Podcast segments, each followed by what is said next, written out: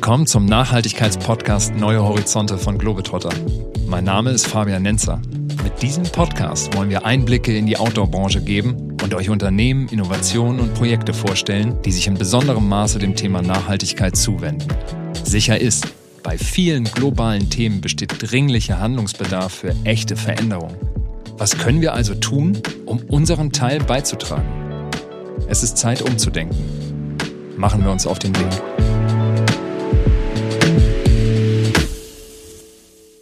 Hallo und herzlich willkommen, Antje. Hallo, Fabian. Ich freue mich sehr, dass du bei uns im Nachhaltigkeitspodcast Neue Horizonte von Globetrotter bist. Hast du dir die Zeit genommen? Du bist ja sehr busy. ja, die nehme ich mir sehr gerne. Aber tatsächlich ist äh, gerade wilde Wochen einfach. November ist immer voll mit Sales-Meeting und Sortimentstrategien. Aber für euch nehme ich mir sehr gerne die Zeit. Das ist schön. Wir haben uns ja zuletzt 2008 haben wir eine, habe ich heute Morgen nochmal nachgeguckt. Da hatten wir gemeinsam eine Podiumsdiskussion. Ich weiß nicht, ob du dich erinnerst. Das war in der Globetrotter Filiale in München. 2008 so da haben lange? Wir 2008 Echt, ist das, das kommt ja, mir nicht ja, schon wieder drei Jahre. 18 meinst zum du? 18. Thema 2018, ja. genau. Habe ich 2008 gesagt? Habe ich verstanden zumindest. das wäre echt lange her. Ja, aber ich fand schon heute Morgen, habe ich gedacht, oh, drei Jahre ist es her.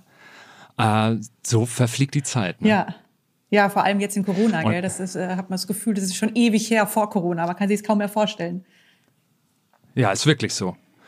Und da haben, da haben wir über grüne und faire Outdoor-Produkte, wie, wie geht das, haben wir da erzählt. Und da hast du die sozusagen von aus VD-Sicht erzählt, aus Markensicht und ich habe aus der Fachhändlersicht mhm. erzählt, weil wir haben ja ganz viele Themen, Überschneidungen, aber was man so als Marke und als Retailer machen kann, kann sich eben doch äh, unterscheiden. Mhm. Ja, heute wollen wir ähm, natürlich auch wieder über Nachhaltigkeit sprechen. Wir wollen darüber sprechen, wie wir es hinbekommen, den Ressourcenverbrauch von einem Unternehmenswachstum abzukoppeln. Da interessiert mich einfach, wie macht ihr das bei VD? Welche, welche Pläne hast du da? Wie siehst du das? Wie stehst du auch zum Thema Wachstum? Strebt ihr überhaupt Wachstum an? Welches, welche Wirtschaftsmodelle siehst du für die Zukunft, ähm, um auch weiteres Wachstum äh, zu ermöglichen? Und auch so ganz grundsätzlich, was braucht es, damit Nachhaltigkeit, also das Prinzip Triple Bottomline, People, Planet, Profit, dass das wirklich im Mainstream Einzug hält? Und da interessiert mich hochgradig natürlich deine Sichtweise, deine Erfahrung. Ihr habt da schon so viel gemacht. Ich habe heute Morgen auch nochmal in Vorbereitung mir die Meilensteine angeguckt. Ähm, 2015 habt ihr als erstes Unternehmen eine Gemeinwohlbilanz erstellt. Ihr habt 2015 auch äh, von der Fairware Foundation den Leader-Status bekommen. Ihr habt EMAS eingeführt, das führende Umweltmanagementsystem. Jetzt habt ihr die Science-Based Targets äh, gesetzt, also wissenschaftsbasierte Klimaziele habt ihr euch gesetzt. Ihr habt die VD Academy gegründet und du hast auch noch ein Buch rausgebracht. Mut steht uns gut. Also ne, äh, die Liste äh, geht weiter und weiter. Lass uns mal direkt einsteigen. Ähm, was ich letzte oder was ich auch auf eurer Webseite gelesen habe, ihr äh, liefert ab 2022 alle Produkte vollständig klimaneutral. Also während andere sich jetzt noch äh, zum 1,5 Grad Ziel bekennen, sagt ihr, wir gehen voran und wir stellen alle Produkte klimaneutral. Magst du uns äh, und mir darüber erzählen? Wie habt ihr das gemacht? Welche Emissionen äh, berechnet ihr da? Wie weit geht das? Also nehmen wir ein einfaches Produkt, sagen wir mal ein Baumwollprodukt, ein T-Shirt. Geht das dann bis die Berechnung bis zum Feld? Ähm, ja, die Berechnung geht bis zum Feld sozusagen. Also wenn ich ein bisschen aushole, wir haben, wir sind seit 2012 in Scope 1 und Scope 2 klimaneutral, also hier am Standort. Wir hatten, wie du gerade gesagt hast, äh, EMAS eingeführt in 2008, alle Verbräuche und Emissionen am Standort erhoben und auch alle Produkte, die wir hier in, in Obereisenbach fertigen, sind seit 2012 dann klimaneutral. Also wir hatten reduziert alles und dann kompensiert eben seit 2012 mit äh, My Climate äh, Goldstandardprojekten in, in China. Und jetzt ähm, haben wir 2019 uns zu den Science-Based Targets bekannt und aber auch schon davor auch schon mit Klimaprojekten in der äh, Lieferkette gearbeitet, also wo wir so Energiesparprojekte mit der Lieferkette gemacht haben und auch schon ganz viele Materialien umgestellt haben. Aber natürlich wollten wir einen Schritt weitergehen und haben uns auch gemäß der äh, Science-Based Targets zum 1,5 Grad Ziel bekannt und haben seither die Klimabilanz für uns erarbeitet, also die weltweite. Und ähm, da ist es so, dass ähm, alle Emissionen erhoben werden ähm, bei Textilienmaterialien inklusive der vorgelagerten Wertschöpfungskette bei der Garnherstellung. Ähm, also und, und da eben auch sozusagen bei der Garnherstellung dann eben bis zum Baumwollfeld, also ab Forst- und Landwirtschaft bei Naturmaterialien und bei synthetischen Materialien quasi ab dem Ölfeld. Und ähm, ja, da, das, da haben wir ziemlich lange für gebraucht, erstmal ähm, bei jedem Produkt genau zu bemessen und zu ermessen, wie groß ist denn die Materialverbräuche. Das war bis dato gar nicht durchgängig festgehalten und dann bei allen Produzenten weltweit zu ermitteln, wie hoch ist Ihr Energiebedarf, äh, Verbrauch dafür und wie sind denn die Energiequellen? Also es, ähm, man kann sich das gar nicht vorstellen, wie irre komplex diese ganze Erhebung war und wie, wie viel Runden das drehen musste, bis wir dann gemeinsam mit, äh, mit MyClimate und gemäß dem Greenhouse-Gas-Protokoll dann eine, eine valide Berechnung hatten unserer weltweiten Verbräuche.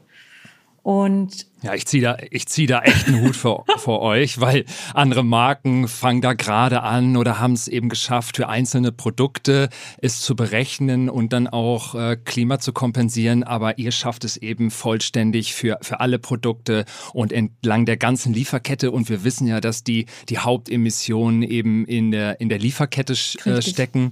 Äh, Im Tier 1 und Tier 3, also in, im, in der Garnproduktion, aber auch im, im sogenannten Finishing ähm, äh, der Materialien. Also äh, ich ziehe den Hut. Also wirklich super. Ja, und normalerweise, also was wir jetzt ja machen, wir hatten uns, also zum, was von vornherein klar war, ist, dass wir uns dann ganz ehrgeizige Ziele messen, äh, neben eben gemäß der My Science Based Targets, um eben äh, unser, mhm. unser Beitrag zu leisten zu den 1,5 Grad Zielen. Das heißt konkret, wir haben uns jetzt verpflichtet, innerhalb, äh, also bis 2030 alle Emissionen um 50 Prozent zu reduzieren.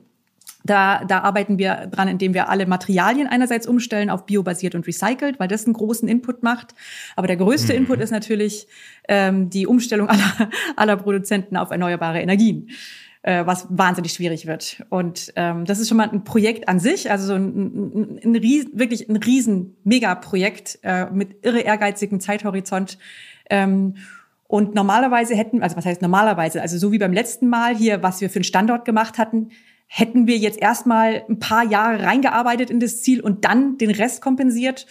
Aber wir waren tatsächlich alle so unter dem Eindruck noch von dem letzten Klima, vom letzten Klimabericht, ähm, dass wir gesagt haben, wir möchten gleich handeln, wir möchten noch stärker handeln und wir möchten den Schritt vorziehen und, und quasi machen es parallel. Also wir kompensieren sofort mit Goldstandardprojekten in, in Asien. Ähm, das heißt also, dass das, was wir momentan eben noch an Verbräuchen haben, ähm, kompensieren wir durch Klimaprojekte, die dann eben äh, Klimabeitrag, einen positiven Klimabeitrag leisten.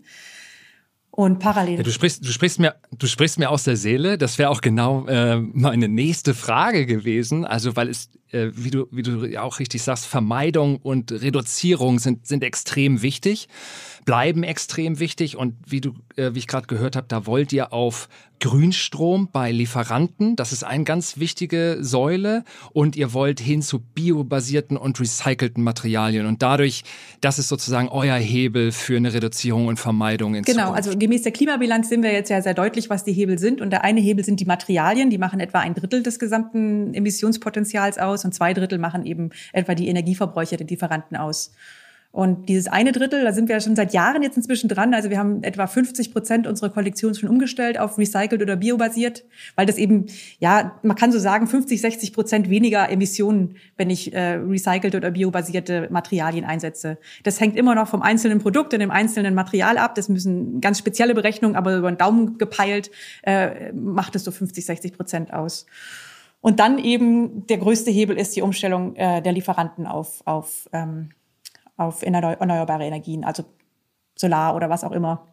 Also gibt äh, mhm. ganz viele eben auch noch, die tatsächlich noch mit Kohle äh, ihre Energie beziehen. Das war ein ganz schöner, war ein ganz schöner Schock, ja. Siehst, welche Ansätze siehst du da, die Lieferanten zu überzeugen, äh, in der Richtung auch zu investieren und auch die Prozesse äh, umzustellen? Also der, der erste also so ging es uns erstmal auch so. Wieder die Frage, was, wie können wir da überhaupt unseren Beitrag leisten? Was können wir da überhaupt tun?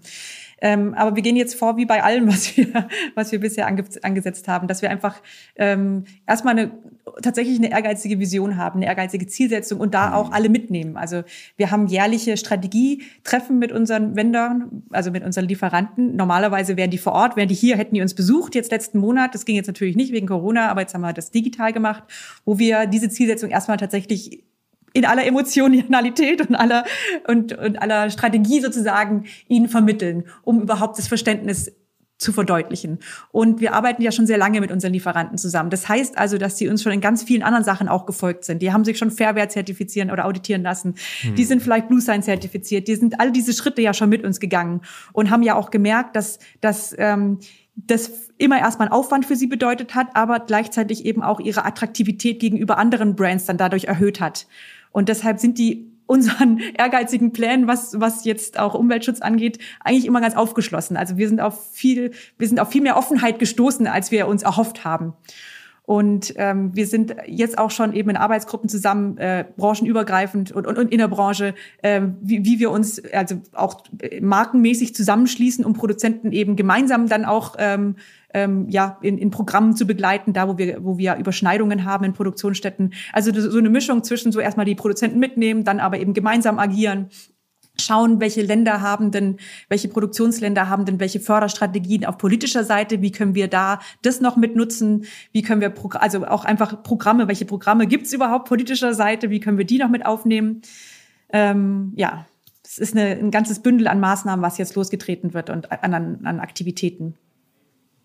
Ja, das ist, hört sich nach einem richtigen Marathon an aber du versuchst das im Sprint zu lösen und gemeinschaftlich. Und ich finde das so herrlich, dass die, dass du sagst sozusagen, dass die, die Partner auch einfach das schon gewohnt sind von euch, dass es immer im Wandel ist, dass, dass man nachhaltiger, innovativer werden muss. Und insofern äh, bin ich ganz begeistert von, von deinem Optimismus, äh, die, die ich sozusagen, wenn ich hier mit dir spreche, hier schon spüre, obwohl wir remote sitzen und gar nicht, gar nicht irgendwie zusammen in einem Raum. Ja, ich finde das auch ähm, tatsächlich ansteckend, ähm, weil am Anfang haben wir diese Klimabilanz gesehen und ich meine, wir hatten das schon ein paar Mal so, so diese Frage so, wow, wie sollen wir das denn jemals schaffen, unsere Partner davon zu überzeugen, dass sie Blue Sign machen? Oder wie sollen wir das jemals schaffen, dass wir äh, unsere Bekleidung PFC-frei produzieren? Keiner möchte umstellen und so. Also wir hatten diese Frage schon ein paar Mal.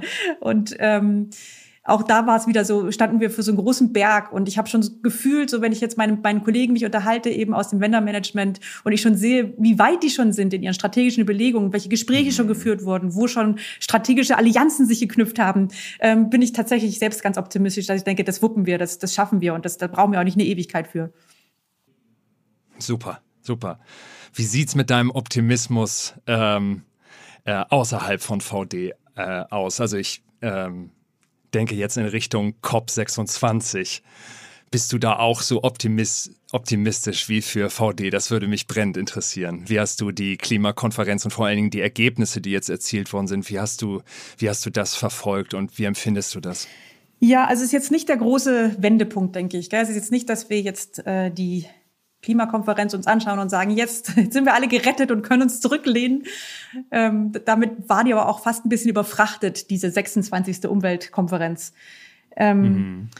Was, was zumindestens, um wieder beim Optimismus zu bleiben, bei rauskam, ist ja, dass jetzt ganz konkrete, also nicht nur Ziele vereinbart wurden, sondern eben auch Maßnahmen.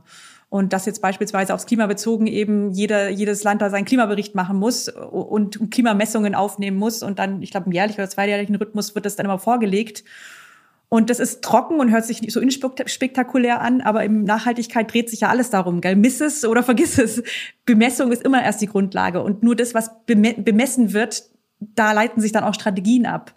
Von daher ähm, sehe ich das schon den Auftakt in eine sehr seriöse sozusagen, in einen seriösen Umgang jetzt, in einen professionellen Umgang mit Klimaemissionen, der auf den sich international geeinigt wurde. Also so gesehen schon der Auftakt sozusagen in die Lösung. Hm, also der, der Schritt in die richtige Richtung, weil auch an der Stelle Science-Base und, und, und kontinuierliches Reporting auf der Basis man das dann feststellen kann und, und ähm, äh, ansetzen kann. Läuft uns da ein bisschen die Zeit weg? ja. da läuft uns ganz äh, dramatisch die Zeit weg, das wissen wir ja alle. Gell? Ja. Also was haben wir noch? Sieben hm. bis acht Jahre, in dem wir äh, unsere Emissionen hm. um die Hälfte reduzieren müssen, damit wir überhaupt es schaffen, ähm, im 1,5 Grad ähm, Spektrum zu bleiben, das ist, ähm, das ist dramatisch wenig, was uns noch bleibt. Und ähm, ich glaube, da reicht es eben auch nicht, auf die Politik zu warten, sondern da ist tatsächlich jeder, jede, jedes Unternehmen und jeder Einzelne aufgefordert. Und das ist auch so ein bisschen da, wo ich wieder meinen Optimismus ansetze. Was wir schon spüren, ist ähm, die Relevanz, die das jetzt auch bekommt im wirtschaftlichen Kontext. Und meine Hoffnung ist so ein bisschen, dass, dass, dass die Wirtschaft die Politik da auch noch überholt dass einfach die Maßnahmen, die jetzt auf, auf, auf Unternehmensseite ergriffen werden, um zukünftig noch relevant für Konsumenten zu sein, dass die schneller Wirkung zeigen, als sozusagen die Politik die Rahmenbedingungen schafft.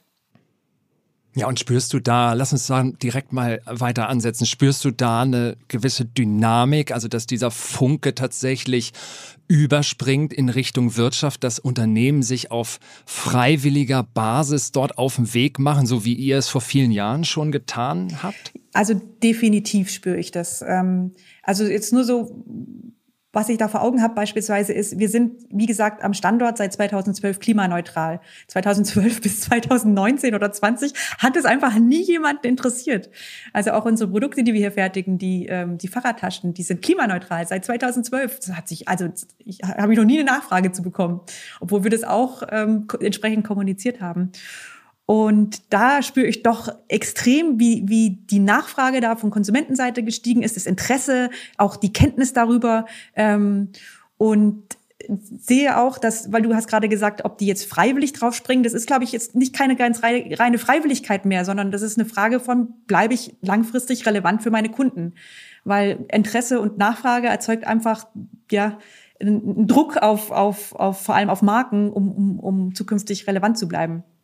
Und ja, absolut. Ich meinte Freiwilligkeit jetzt im Sinne von ohne politische, ähm, ohne, genau, Gesetz, ohne, genau. ohne gesetzliche Auflage. Das glaube genau. ich nämlich schon, genau. Also da, da, ich meine, das sehen wir ja auch, dass sich da überall ganz viel bewegt, dass, dass, dass ja auch ähm, auf Seiten der Finanzierung von, dass, dass da auch immer mehr äh, gelenkt wird in Richtung eben raus aus Dekarbon, also äh, rein in Dekarbonisierung sozusagen, raus aus dem Öl. Ähm, und auch in, wir haben ja diese, die du schon genannt hast, die Akademie für nachhaltiges Wirtschaften, da sehen wir, wie, wie wir quasi wirklich überrannt werden von Anfragen.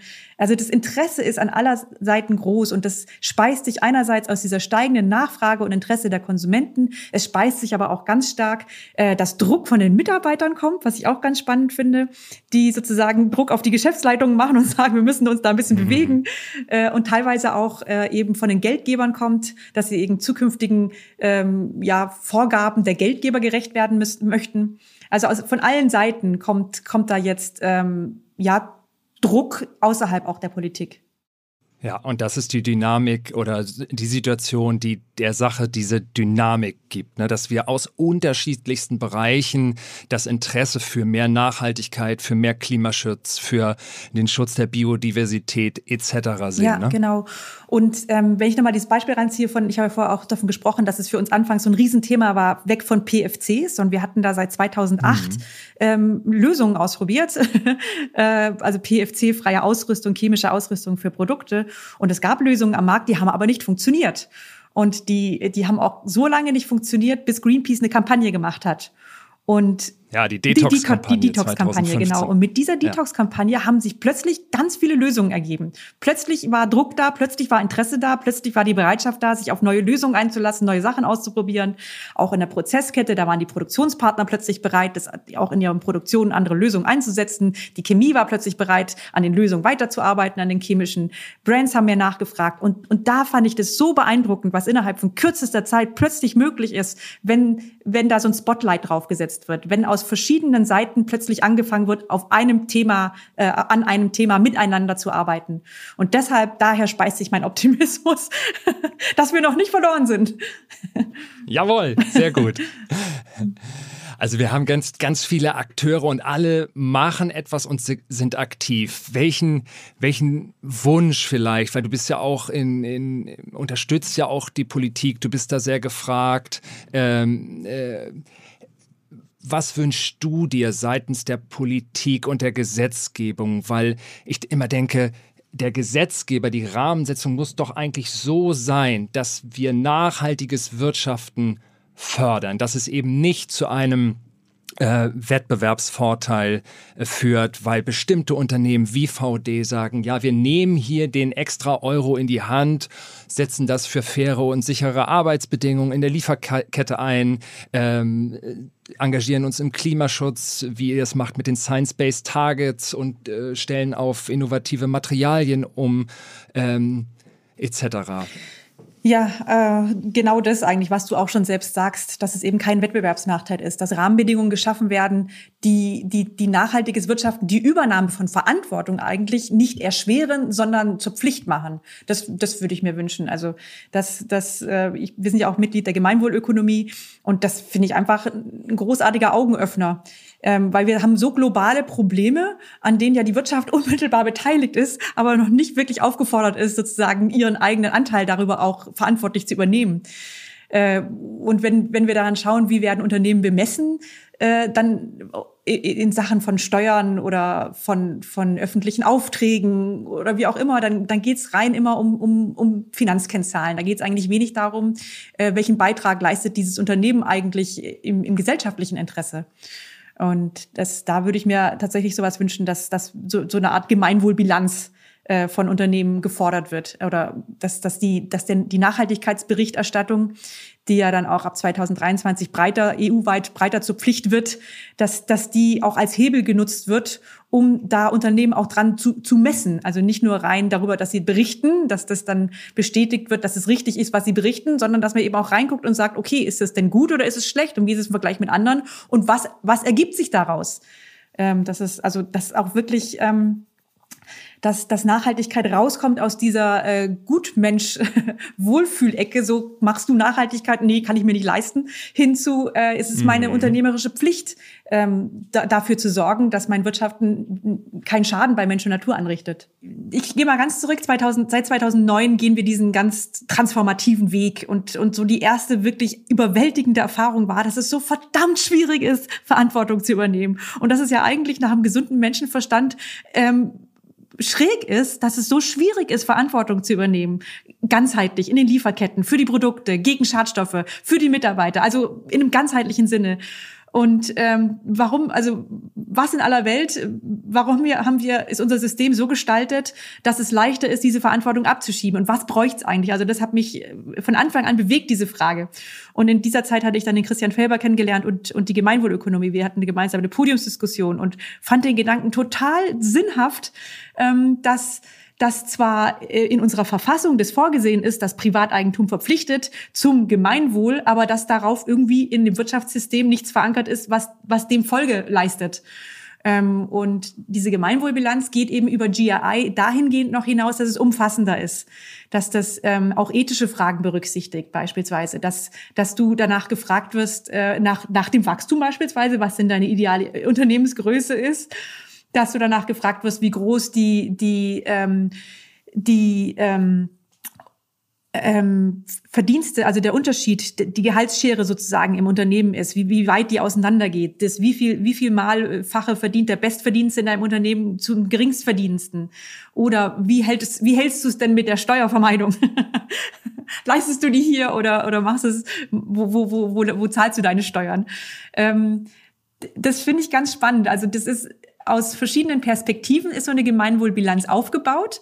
Also aus der äh, Perspektive der, der Gesellschafter, der Finanzgeber, der Mitarbeiter, der Gesellschaft an sich, der Lieferanten äh, und der Geldgeber, habe ich schon. Und, und danach, und da in den Kategorien der quasi demokratischen Werte, Solidarität, demokratisches Verständnis, ähm, ökologisches Engagement, soziales Engagement. Und dann wirst du in ganz vielen Kriterien eben inner, immer in Bezug auf diese Anspruchsgruppen ähm, musst du da sozusagen Rechnung tragen und, und darlegen, was du denn tust.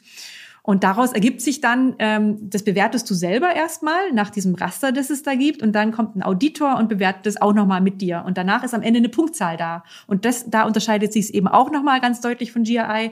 Denn GRI, da berichtet man bloß. Und hier berichtest du und wirst dann bemessen und kriegst eine Punktzahl und kann bist dann als Unternehmen anhand dieser Punktzahl vergleichbar in deinem Gemeinwohlbeitrag zu anderen Unternehmen. Und das finde ich das ganz, ganz äh, augenöffnende und verlockende, weil äh, politisch gesehen ist es ja ein Schatz, dann kann, also politisch gesehen, wenn es dann wirklich gewollt ist eines Tages, ähm, dass dass nachhaltiges Wirtschaften gefördert und gefordert wird, dann könntest du nämlich so eine Gemeinwohlbilanz hernehmen und da Steuersätze dranhängen. Was weiß ich, der derjenige, der auf der einen starken Minusbereich ist, der kriegt dann eben einen höheren Mehrwertsteuersatz als derjenige, der der sehr sehr positiv sich schon darstellt in der Punktzahl. Und da sind wir genau bei dem, wie man bei der Überlegung, über die wir ja auch schon gesprochen haben, wie kann man Anreizsysteme schaffen? Also das wäre so ein, ein Hebel an der Stelle. Die Gemeinwohlbilanz, wenn die gefordert würde von Unternehmen, wäre definitiv ein Hebel. Die, die würde ganz breit eben darüber Auskunft geben, wie sich ein Unternehmen darstellt, im, im Dienste der Gesellschaft sozusagen. Äh, und, und, ähm, und man könnte es verknüpfen mit politischen Forder- und Fördermöglichkeiten. ja. Aber ich finde es auch ähm, als Unternehmen extrem spannend, die Geme Gemeinwohlbilanz zu machen, weil das so ein bisschen augenöffnend auch ist ähm, wenn ich mich mit Unternehmern unterhalte, spüre ich schon, dass da immer noch viel Unverständnis da ist, ähm, was so die Erwartungen angeht. Also sie sagen sowieso, ich bin doch, ich übernehme doch Verantwortung, ich äh, habe hier die Verantwortung für meine Arbeitsplätze, ich zahle hier meine Steuern und ich mache gute Produkte. Aber dass von, von den Menschen da draußen, von den Bürgern sozusagen auf der Straße schon viel mehr erwartet wird, nämlich eben Engagement beim, gegen den Klimawandel, äh, saubere Produkte, ordentliche Lieferketten, transparente Lieferketten und so weiter und so weiter. Ähm, das ist den, das ist tatsächlich in den Köpfen vieler Unternehmen noch nicht ganz so klar. Und das, ähm, und ich habe so das Gefühl, dass so eine Gemeinwohlbilanz dir tatsächlich die Augen öffnet in, im 360-Grad-Winkel sozusagen. Was sind tatsächlich die Erwartungen der Menschen an dein Unternehmen, an deine Brand? Und äh, das hat uns schon geholfen, auch dabei ähm, sehr früh ähm, immer wieder eben in, bereits in die Lösungen zu gehen, wo, wo noch nicht mal so das Problembewusstsein da war, weil du dich diesen ganzen, ja, diesen ganzen Herausforderungen sehr frühzeitig stellst, wo du eben schlecht abschneidest. Also klare Empfehlung von dir in Richtung die Erstellung einer, einer Gemeinwohlökonomie anzustreben, um sich dann eben auf dieser Basis dann auch sich bewusst zu machen, dass man als Unternehmen nicht in einem ja sozusagen äh, Vakuum genau. sich befindet, sondern wirklich als Teil der genau. Gesellschaft genau. äh, sich verstehen sollte und aktiv genau. äh, sein also, kann. genau wie du das sagst, äh, äh, vor allem für Marken ist es ja so, du musst ja relevant sein, du musst ja eine Relevanz haben. Und da siehst du ganz genau, wenn du da sehr schlecht abschneidest, dann weißt du, hm, du bist in Gefahr für die Menschen da draußen eigentlich äh, irrelevant zu werden. Ja und damit eigentlich dein, dein Geschäftsmodell, so wie du es führst, eigentlich ähm, ja. ja stellt es eigentlich ein Risiko genau. dar. Ne? Ich glaube, die Währung unserer Zeit ist so ein bisschen Vertrauen geworden. Ähm, also wenn man das auch so sieht, wenn man so, so Studien sich anschaut, dann sinkt Jahr für Jahr das Vertrauen der Menschen in Unternehmen oder in die Wirtschaft. Das sinkt immer weiter. Und ähm, ich habe ja vorher auch schon davon gesprochen, dass wir, dass ich das sehr stark spüre, dass wir Rückenwind haben als Marke. Das, das, das zieht sich schon auch darauf, dass wir, dass wir eine Marke sind, der man vertraut, die Glaubwürdigkeit hat. Weil wir uns aber auch, glaube ich, und das ist wieder sozusagen auch bedingt sozusagen aus der Haltung, die wir haben, dass wir uns dieser Themen auch stellen und annehmen und die auch, die auch quasi als, als unsere Verantwortung sehen, ähm, daraus speist sich das um, um zu wissen, um welche Themen sich das dreht, ist so eine Gemeinwohlbilanz sehr, sehr hilfreich, um sozusagen zu, zu wissen, wo, wo sehen die Menschen Verantwortung bei mir und dich, sich daran zu messen als Unternehmen und wo schneide ich gut ab, wo schneide ich schlecht ab, wo muss ich mich, welchen Themen sollte ich mich widmen. Also nochmal der Aufruf an alle Unternehmen hier, die sozusagen Nachhaltigkeit noch als äh, gut Mensch tun verstehen. Es ist auch in eurem eigenen mhm. Interesse, die Gemeinwohlbilanz zu erstellen, weil es wird euch Zukunftsfähigkeit mhm, Sehr gut zusammengefasst. Oder? Sehr gut. ja. Das sehe ich tatsächlich so, ja. Ja, und wenn du fragst bei Wünschen, da habe ich natürlich viel mehr, dass die einfach. ja, schieß los. ähm, also weißt du, wissenschaftlich ist ja so viel klar, gell? Ob das jetzt äh, das Klima, der Klimawandel ist, der schon seit so vielen Jahren einfach klar war und was auch zu tun war, war auch schon lange klar. Äh, Artensterben ist ein Thema und wir, wir wissen es. Soziale Themen in den Lieferketten. Also die Themen sind beschrieben und eruiert, äh, erforscht. Ähm, es fehlen die Aktionen. Also dass tatsächlich wissenschaftsbasierter gehandelt wird, dass der Mut eben besteht, um unpopuläre Entscheidungen zu treffen. Und dass man dann auch wirklich rangeht und sagt, okay, wir haben jetzt, dass man von hinten her denkt und sagt, wir haben jetzt beispielsweise das größte Thema unserer Zeit, den Klimawandel. Was brauchen wir? Wir müssen dieses 1,5 Grad Ziel einhalten. Dann lass uns das als, als interdisziplinäres, visionäres, strategisches Ziel rausgeben, um dann quasi das 1,5 Grad Ziel als Querschnittsthema und dass man darunter dann alles ordnet. okay, was müssen wir dann im Bau tun? Was müssen wir in der Landwirtschaft tun? Was müssen wir sozial tun, damit wir alle trotzdem mitnehmen und keinen auf der Strecke verlieren? Dass man es einfach so, dass man viel visionärer handelt und, und nicht so, so Stück, Stück, Stückchenwerk macht. Populäres Stückchenwerk. Ja. Mhm. Ein anderes Thema ist, dass wir ja auch vom ähm, sagen wir mal, den, das Wachstum ähm, vom Ressourcenverbrauch entkoppeln müssen. Mhm. Ähm, wir verbrauchen heute schon 1,7 Erden, also Stichwort äh, World Overshoot Day war, glaube ich, jetzt äh, dieses Jahr bereits so Ende Juli. Es rückt immer näher, also wir verbrauchen schon wesentlich äh, mehr Erden, als das sozusagen der Planet sich regenerieren kann. Wir brauchen da eine Entkopplung. Wie kann das aus deiner Sicht gelingen? Weil was ich an verschiedensten Stellen sehe, ist Effizienzgewinne, also sagen wir mal eine relative Verbesserung, aber in den absoluten Werten, also auch in Sachen äh, Wachstum, äh, wächst diese Zahl eigentlich stetig an. Also was muss da aus deiner Sicht passieren, dass wir wirklich zu einer Verbesserung kommen? Weil am Ende des Tages, wir sind jetzt fast acht Milliarden Menschen auf dem Planeten. Prognose für 2050 ist, sind nochmal zwei Milliarden on top. Wie kann das funktionieren? Ja, gute Frage. Ähm, ich denke auch aus einer Mischung aus vielen. Also zum einen in den herkömmlichen Geschäftsmodellen, ähm, da dahin zu gehen, wo wir jetzt auch hingehen, eben in Richtung klimaneutrales Wirtschaften, also so so so wenig im, also da, da tatsächlich das herkömmliche, die herkömmliche Herstellung von, Produk von Produkten so weit wie möglich Ressourcen entkoppelt zu machen. Da zählen wir dazu eben genau diese Umstellung auf recycelt oder, oder biobasiert, eben, dass, dass die Emissionen runterkommen. Dann aber auch so Sachen, dass, dass, dass es in Richtung Langlebigkeit geht. Also wir sind jetzt vor, vor einem, vor, als ich angefangen hatte, hatten wir eine Retourenquote von 1,4 Prozent, also eine Reklamationsquote. Heute ist die bei 0,3. Dass man dafür Sorge trägt, dass die Menschen die Produkte, die sie haben, dass sie langlebig sind, dass sie reparabel sind, dass, dass, dass wir haben ein ganzes Reparaturcenter und, und, und tragen Sorge dafür, dass man eben auch Ersatzteile bestellen kann, dass man Reparaturanleitungen mitbekommt. Ähm, dass, dass man den, den Konsumenten ermächtigt dazu, ähm, die Produkte langlebig zu nutzen. Das ist, denke ich, ein ganz wichtiger Faktor. Ähm, und, und dann natürlich aber auch genauso und noch mit viel größerer Wucht, als es bisher in den Anfängen zu sehen ist, dass wir in Richtung Share Economy kommen, in, in, in, in Circular Economies, dass wir Kreisläufe stärker eben herstellen. Einerseits natürlich, was die Materialien der, der herkömmlichen Produkte angeht, aber dann natürlich auch, was die Nutzung von Produkten angeht. Dass ich Produkte noch stärker einfach, äh, ja, wie bei uns möglich, bei iRented, also mietet, least, äh, teilt, ähm, das und, und, und ich denke, der dritte Faktor ist äh, tatsächlich aber auch ähm, ne, ne neues Bewusstsein im Konsum.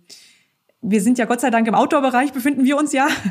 Da äh, haben wir zwei Saisons und, und die Preise sind ja doch recht hochpreisig jetzt verglichen mit so einer Fast Fashion. Ähm, da ist die, die Nutzungsdauer eines Produkts per se schon eher langfristig. Aber wir sind ja, haben ja auch noch ganz andere Bereiche äh, äh, hier im Konsum wie Fast Fashion, wo, wo es Generationen gibt, die gar nicht mehr waschen, sondern nur noch nachkaufen. Ähm, das geht so nicht weiter, gell? Also, dass, dass, dass wir es noch stärker schaffen, eine bewusste Art von Konsum zu etablieren wo, wo viel mehr Sinnhaftigkeit eben darin gesehen hat, wird in, in die bewusste Entscheidung für ein Produkt. Und dann eben auch, dass es als Mehrwert empfunden wird, wenn dieses Produkt dann auch tatsächlich langlebig ist und, und diese Verantwortung vom Konsumenten dann tatsächlich auch bewusst übernommen wird für das Produkt. Ja, wir hatten auch in der, in der, tatsächlich in der ersten Episode von unserem Globetrotter Podcast war auch Hilke. Mhm CSR-Managerin von VD äh, bei mir und hat über euren Ansatz zur Circular Economy, also zur Kreislaufwirtschaft auch berichtet. Also genau das, was du sagst, was ihr in Sachen Rental, äh, die, die Erklärvideos zum selber reparieren, ähm, iFixit, was ihr da alles macht, das hat mich also da auch schon schwer beeindruckt. Ja, ähm, also einerseits ist schon bei uns der Ansatz da, sozusagen so in Ressourcen entkoppelt zu werden im, im, im, im Hauptgeschäft sozusagen, ähm, aber dann jetzt mit aller Kraft in neue Geschäftsmodelle zu gehen. Ähm, genau wie du sagst, also was wir schon seit über 20 Jahren machen, dass wir unsere eigene Reparaturwerkstatt haben, aber eben eben mit mit iFixit dann eben auch das breit zugänglich machen, dass Leute auch selber reparieren können, in Kooperation mit mit Repair-Cafés auch ähm, Reparaturfähigkeit von VD-Produkten zugänglich zu machen. Ähm, dann seit paar Jahren, vier Jahren, glaube ich, haben wir das Modell eben, dass man unsere Zelte, ähm, Fahrradtaschen und, und äh, Reisetaschen auch mieten kann. Ähm, jetzt äh, gehen wir, möchten wir dann quasi das, das nochmal professioneller aufsetzen und dann koppeln auch mit Recommerce, also in dem Sinne, dass du, dass wir die Produkte, die dann gebraucht ähm, vom, vom, vom Mieten da sind, äh, nicht mehr nicht mehr in den Mietvorgang gehen, dass wir die dann eben auch gebraucht zugänglich machen. Also die End die Endstufe der der Vision ist, dass du als Kunde dann auf die VD Plattform kommst und da selber ganz frei entscheidest, kaufe ich das dieses Produkt ähm, kaufe ich das neu, kaufe ich das gebraucht oder leihe ich mir das? Das ist so die Endausbaustufe, die, die uns vorschwebt. Und da, ähm, da setzen wir jetzt gerade ziemlich viele Ressourcen ein, dass wir das aufbauen. Und wenn du mich jetzt fragst, und ist es denn jetzt schon, ist es denn schon, äh, lohnt sich das denn jetzt schon finanziell? Und äh, nein, ja. bisher noch nicht. Aber es ist meine Überzeugung, dass es, dass es, dass wir alles dran geben müssen, dass sich das lohnt und dass es wirklich eine, eine richtig große, äh, ein großer Faktor auch wird. Denn also wir tun ja heute schon ganz viel dafür, dass wir uns selber abschaffen. Also in dem Sinn, dass wir die Produkte langlebig machen, reparabel machen äh, und so weiter. Ähm, und momentan ähm, profitieren wir als Marke auch stark davon. Also wir, wir ähm, ziehen mit dieser Haltung auch ganz viele Neukunden an. Aber ich gehe ganz realistisch davon aus, dass das ja, dass wir die dieser bewussten Kunden anziehen, die sich ganz bewusst eben auseinandersetzen, welches Produkt sie kaufen. Und dass, dass ähm, wir irgendwann dann, denke ich, einfach auch bewusst mit dieser Strategie auch einfach Umsatzrückgang hinnehmen werden müssen. Und bis dahin möchte ich dann stark genug sein in den komplett ressourcenentkoppelten Dienstleistungen, um dann nicht irgendwie in Versuchung zu kommen, Konsum künstlich ankurbeln zu müssen. Ja. Und braucht es dann dafür, dass diese Businessmodelle, ich meine, wie du es beschrieben hast, die sind ja bei euch äh, integriert, das ist ja ein holistisches Konzept, aber dass damit perspektivisch diese innovativen, neuen, zirkulären Geschäftsmodelle, das, sagen wir mal, äh, konventionelle Geschäft äh, substituieren kann, was braucht es dafür in Zukunft? Weil wenn wir fest, heute feststellen, dass es noch nicht ähm, wirtschaftlich ist oder zumindest dieser Teil äh, nicht die Rechnung bezahlt, wann, was brauchst, braucht es aus deiner Sicht, damit wir diesen nächsten Schritt dort gehen können? Äh, ja, momentan bin ich ja noch bei eigenen Hausaufgaben. Also wir sind, äh, stellen jetzt alles um auf, auf äh, dann eben äh, auf Softwarelösungen, die uns da helfen. Momentan ist es sehr viel manueller Aufwand über Excel, ganz ehrlich gesagt. Ähm, da wird noch viel sein, also viel Musik drin sein können, die wir selber machen können. Ähm, aber grundsätzlich, ja, braucht es wahrscheinlich, also wenn alles muss in Richtung wahre Preise gehen. Alles muss in Richtung, also die, unsere ganze Entwicklung auf diesem Planeten muss dahin gehen, dass die Preise die ganze Wahrheit aussagen. Ähm, momentan sind unsere Preise verzerrt ähm, also nehmen wir nur mal Fliegen her oder so, gell? Also du fliegst heute billiger, als du Bahn fährst, das ist kein wahrer Preis, denn Fliegen äh, hat viel mehr Emissionen und, und äh, schadet der Umwelt viel mehr als Bahnfahren. Ähm, aber für den Konsumenten ist es günstiger ähm, zu fliegen als Bahn zu fahren, in ganz, ganz vielen Fällen. Und ähm, um, um wirklich Kreislaufwirtschaft in Gang zu bringen, ähm, sowohl auf herkömmlichen Produkten, dass du eben, also momentan ist es auch billiger, ähm, Produkte nicht aus recycelten Materialien herzustellen, als aus recycelten Materialien. Es ist teurer, recycelte Materialien einzusetzen. Aber wenn, wenn ich jetzt mit meinen wahren Preisen komme, macht es überhaupt keinen Sinn. denn ja. denn äh, so, so ein Virgin Produkt, das aus frischem Öl gemacht wird, müsste viel teurer sein, weil Öl einfach ähm, äh, viel mehr CO2-Emissionen hat also ein Produkt aus, aus, aus Rohöl, als, als wenn ich das recycelt ähm, äh, wieder aufwärme sozusagen. Ja, und das ist der Fall, weil sozusagen äh, verbundene Umweltkosten eigentlich externalisiert sind und sich nicht in dem Preis widerspiegeln. Genau, in vielen Fällen ist es so, dass eben der, der CO2-Preis eben noch nicht äh, da ist, wo er sein müsste. Äh, und es damit eben günstiger ist, immer wieder neue Rohware zu, zu kaufen statt recycelte Ware. Dann ähm, fehlt die Infrastruktur, wenn wir jetzt beim, beim Thema Recycling brauchen, auch um, um, denn es ist ja nicht so, dass wir nicht genügend Plastikmüll auf dieser Welt hätten, um, um nicht genügend zu recyceln, aber es fehlt an, an vielen Orten einfach noch die Infrastruktur dafür, für die Sortierung und für die Wiederaufbereitung. Das heißt, da muss es stärker wieder hingehen oder noch hingehen. Ja. Und ihr bereitet euch auch auf diese äh, Zeit eben vor, indem wir, indem ihr diese verschiedenen Geschäftsmodelle ausgiebig testet, in, in Technologie investiert, wie du erwähnt hast, damit ihr an der Stelle eben auch solche neuen Modelle ähm, ja, wirtschaftlich darstellen könnt. In ja, das ist mein fester Glaube, dass das, ähm, dass wir gar nicht anders können in Zukunft, als dass es, dass es gesamtwirtschaftlich in so eine Richtung viel stärker gehen muss. Das ist wie beim Klimawandel. Da war mir auch klar, dass, also da, da war es einfach vor Jahren schon klar, dass das eine Relevanz bekommen wird. Denn wir steuern nun mal auf die größte Klimakatastrophe zu, die diese Welt je gesehen hat und die ist menschheitsbedrohend. Und genauso, du hast es ja schon genannt, das ist auch mit dem World Overshoot Day. Wir verbrauchen einfach Mitte des Jahres schon alle Ressourcen, die sich innerhalb von einem Jahr wieder regenerieren lassen, um, um da wegzukommen, um bei einer wachsenden Weltbevölkerung ähm, um, um einer wachsenden Weltbevölkerung Lebensqualität auch bieten zu können, sozusagen, müssen wir stärker in solche Dienstleistungen einsteigen. Das, es, es wird sich ein Weg finden, wie das in Zukunft rentabel werden muss. Und äh, genau aus dieser Sinnhaftigkeit raus, auch wenn das sich sozusagen finanziell noch nicht als sinnhaft erweist. Heute bin ich fest davon überzeugt, wir müssen das lernen, dass es sinnhaft wird, um einfach auch einen Beitrag zu leisten für eine lebenswerte Zukunft. Ja, da bin ich ganz bei dir. Und ich glaube, ganz viele Kundinnen und Kunden von VD ja auch, weil äh, das wird honoriert, indem eure Produkte gekauft wird. Und das ist ja dann am Ende des Tages auch der, der Beweis dafür, dass ganz viele in diese Richtung denken und sagen, da muss genau diese Transformation in die, in die äh, Richtung gehen und deswegen unterstützen wir Unternehmen wie VD, äh, die in, äh, die diesen Weg eingeschlagen ja, haben. Ja, das ist tatsächlich deutlich spürbar. Also das war, wir, wir sind ja auf diesem Weg seit 2008 und die ersten Jahre war das nicht spürbar. Die ersten Jahre haben mhm. wir vom, vom, vom Handel oft die Rückmeldung bekommen, das ist ja ganz nett, was ihr da macht, damit euer Umweltgedöns, aber, aber mal ganz ehrlich, so der Kunde fragt nicht danach. Also das, die ersten, ja, die ersten acht Jahre, würde ich mal sagen, waren extrem schwer, weil einfach tatsächlich nur die Mehrkosten da waren, nur der Mehraufwand, ähm, die, diese unglaubliche Komplexität, die wir uns da aufgeladen haben mit dieser ökologischen Transformation und eben ganz, ganz wenig Rückmeldung von Kundenseite. Und so richtig, also es hat, ist dann graduell gestiegen und so richtig spürbar finden wir es oder finde ich es ganz persönlich hier auch ähm, äh, einmal äh, durch die Fridays for Future, begonnen mit Greta und dann, dann ähm, mhm. jetzt nochmal durch Corona. Ich finde, Corona hat in dem, in dem Punkto quasi so bewusstes Konsumverhalten ähm, nochmal enorm viel bewirkt.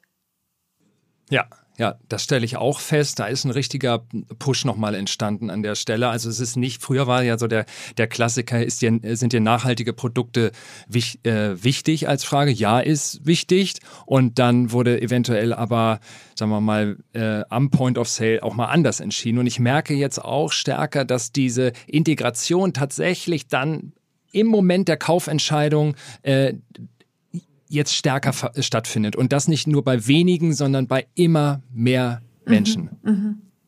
Ja, das ist doch auch ein, äh, ein kleiner Baustein, um optimistisch zu bleiben. Würde ich sagen. Antje, lass uns nochmal, wir haben über VD gesprochen, wir haben über die verschiedenen Akteure gesprochen, die wichtig sind, damit wir das Ganze in Gang bekommen. Lass uns vielleicht nochmal ähm, den Schlenker zur Outdoor-Branche machen. Ähm, was können wir vielleicht als Outdoor-Branche, also alle Marken sind aktiv, manche mehr, wie ihr und manche weniger, aber was wäre vielleicht so ähm, auch eine Möglichkeit für die gesamte Branche? Oder hast du, du bist ja auch in der European Outdoor Group sehr aktiv. Ähm, wie ist so deine Vision für die Outdoor-Branche von morgen? Ähm, also ich bin eigentlich total stolz schon mal auf unsere EUG, also auf unsere European Outdoor Group, denn es ist ja auch ein Unternehmensverband und Unternehmensverbände habe ich also im, im, in den letzten Jahren sehr kritisch wahrgenommen. Also erinnere dich an das Lieferkettengesetz, wie ich glaube 42 Wirtschaftsverbände in Deutschland sich vehement gegen äh, mehr Verantwortung in den Lieferketten gewehrt haben. Ähm, und äh, die EUG war eines der wenigen, die gesagt hat, hey, super, finden wir klasse. Wir tun das auch schon in der, in der, in der, in der Lieferkette. Ähm, die EUG ist ein Verband, der sich ähm, ganz bewusst eben zum Ziel setzt, sozusagen mehr zu geben als zu nehmen und sich ganz bewusst eben auf den Weg gemacht hat, schon mal wer zu EUG gehört, zu European Outdoor Group als Marke oder als Handel, der muss schon mal eine Charta unterschreiben, dass er sich auf den Weg macht, hier ähm, nachhalt, auf die nachhaltige Reise begibt und mit ganz messbaren Ergebnissen auch in verschiedenen Stufen. Das finde ich schon mal großartig, dass man sozusagen auch sagt, man nimmt nicht jeden, sondern man, man, man schaut jetzt genau hin und ähm, man begleitet die Mitglieder eben auch auf der Reise. Und die, ich erlebe die Zusammenarbeit in der Branche eigentlich auch als sehr fruchtbar und, und, äh, und solidarisch so im Sinne, so dass man sich gemeinsam Themen annimmt, wie ähm, jetzt beispielsweise jüngst äh, der, der Plastikumverpackung der Produkte dass man gemeinsam eben ähm, wissenschaftlich begleitet erstmal schaut, was ist denn die, die umweltfreundlichste Alternative für Umverpackungen von Produkten?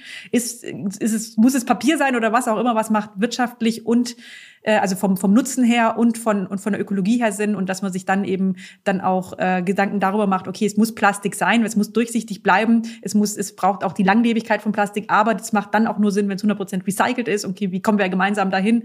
Also so diese, diese gemeinsam übergreifende Bündelung von Kräften in Themen der Lieferkette, in Themen äh, wie, wie aber auch äh, Klima, Klimawandel, wie gehen wir jetzt gemeinsam Lieferanten an?